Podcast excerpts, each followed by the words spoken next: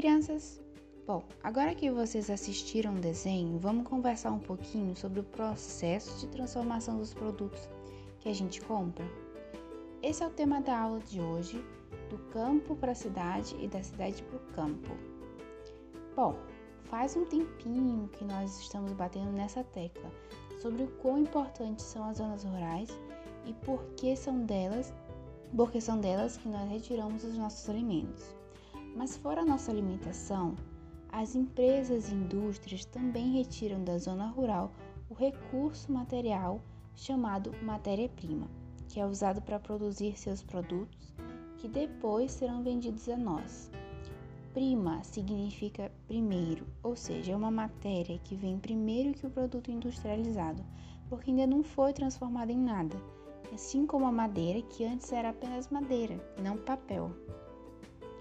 Existem três formas de atividade econômica, ou seja, três formas de gerar riqueza, distribuição de produtos e satisfazer a necessidade das pessoas. São elas: indústria, agropecuária e turismo. O nosso país, o Brasil, ainda concentra boa parte de sua economia nas atividades agropecuárias, ou seja, nosso país exporta matéria-prima para outros países, assim como a zona rural exporta alimento para nós da cidade. Mas o Brasil também tem grandes indústrias que retiram do campo os recursos para a produção de suas mercadorias. Já a atividade de turismo é a atividade realizada através de viagens e férias para turistas, pessoas que não são daqui. E para o campo, o que a cidade envia? Para o campo, a cidade envia os produtos já industrializados: livros, papel, comida industrializada. Mas vocês já pararam para pensar no quanto nós consumimos da natureza? Quanto a gente come a natureza? O consumo e desgaste da natureza está diretamente ligado com o surgimento de doenças, como o coronavírus. Agricultura, por exemplo. A partir dos produtos agrícolas colocados nas plantações, temos o desgaste e enfraquecimento da terra, ou seja, ela produz menos, vai se tornando seca, estéril. Temos também a expulsão de vários animais de seus habitats naturais, gerando um desequilíbrio na natureza. Por exemplo, se todas as aranhas da natureza morrerem por causa de um agrotóxico, quem comerá os insetos que causam doença aos seres humanos? Quem é que vai matar a muriçoca? Pois é, ninguém, e esses insetos chegam até nós, como foi o caso do Zika vírus. Já as indústrias, por sua vez, produzem resíduos, restos químicos e, na maioria das vezes, não se responsabilizam por eles, jogando diretamente na natureza.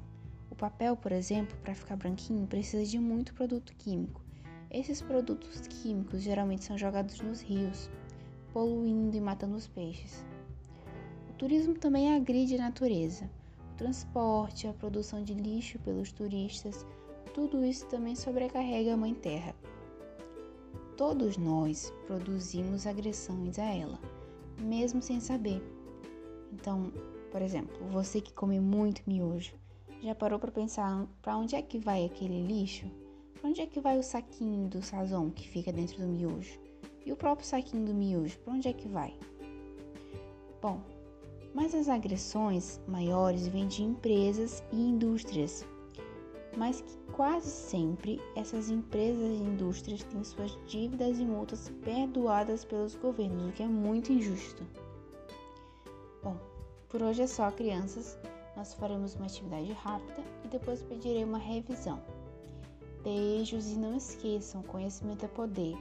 Se nós estudarmos sobre como essas atividades econômicas destroem a natureza, podemos eu e você mudarmos o nosso futuro.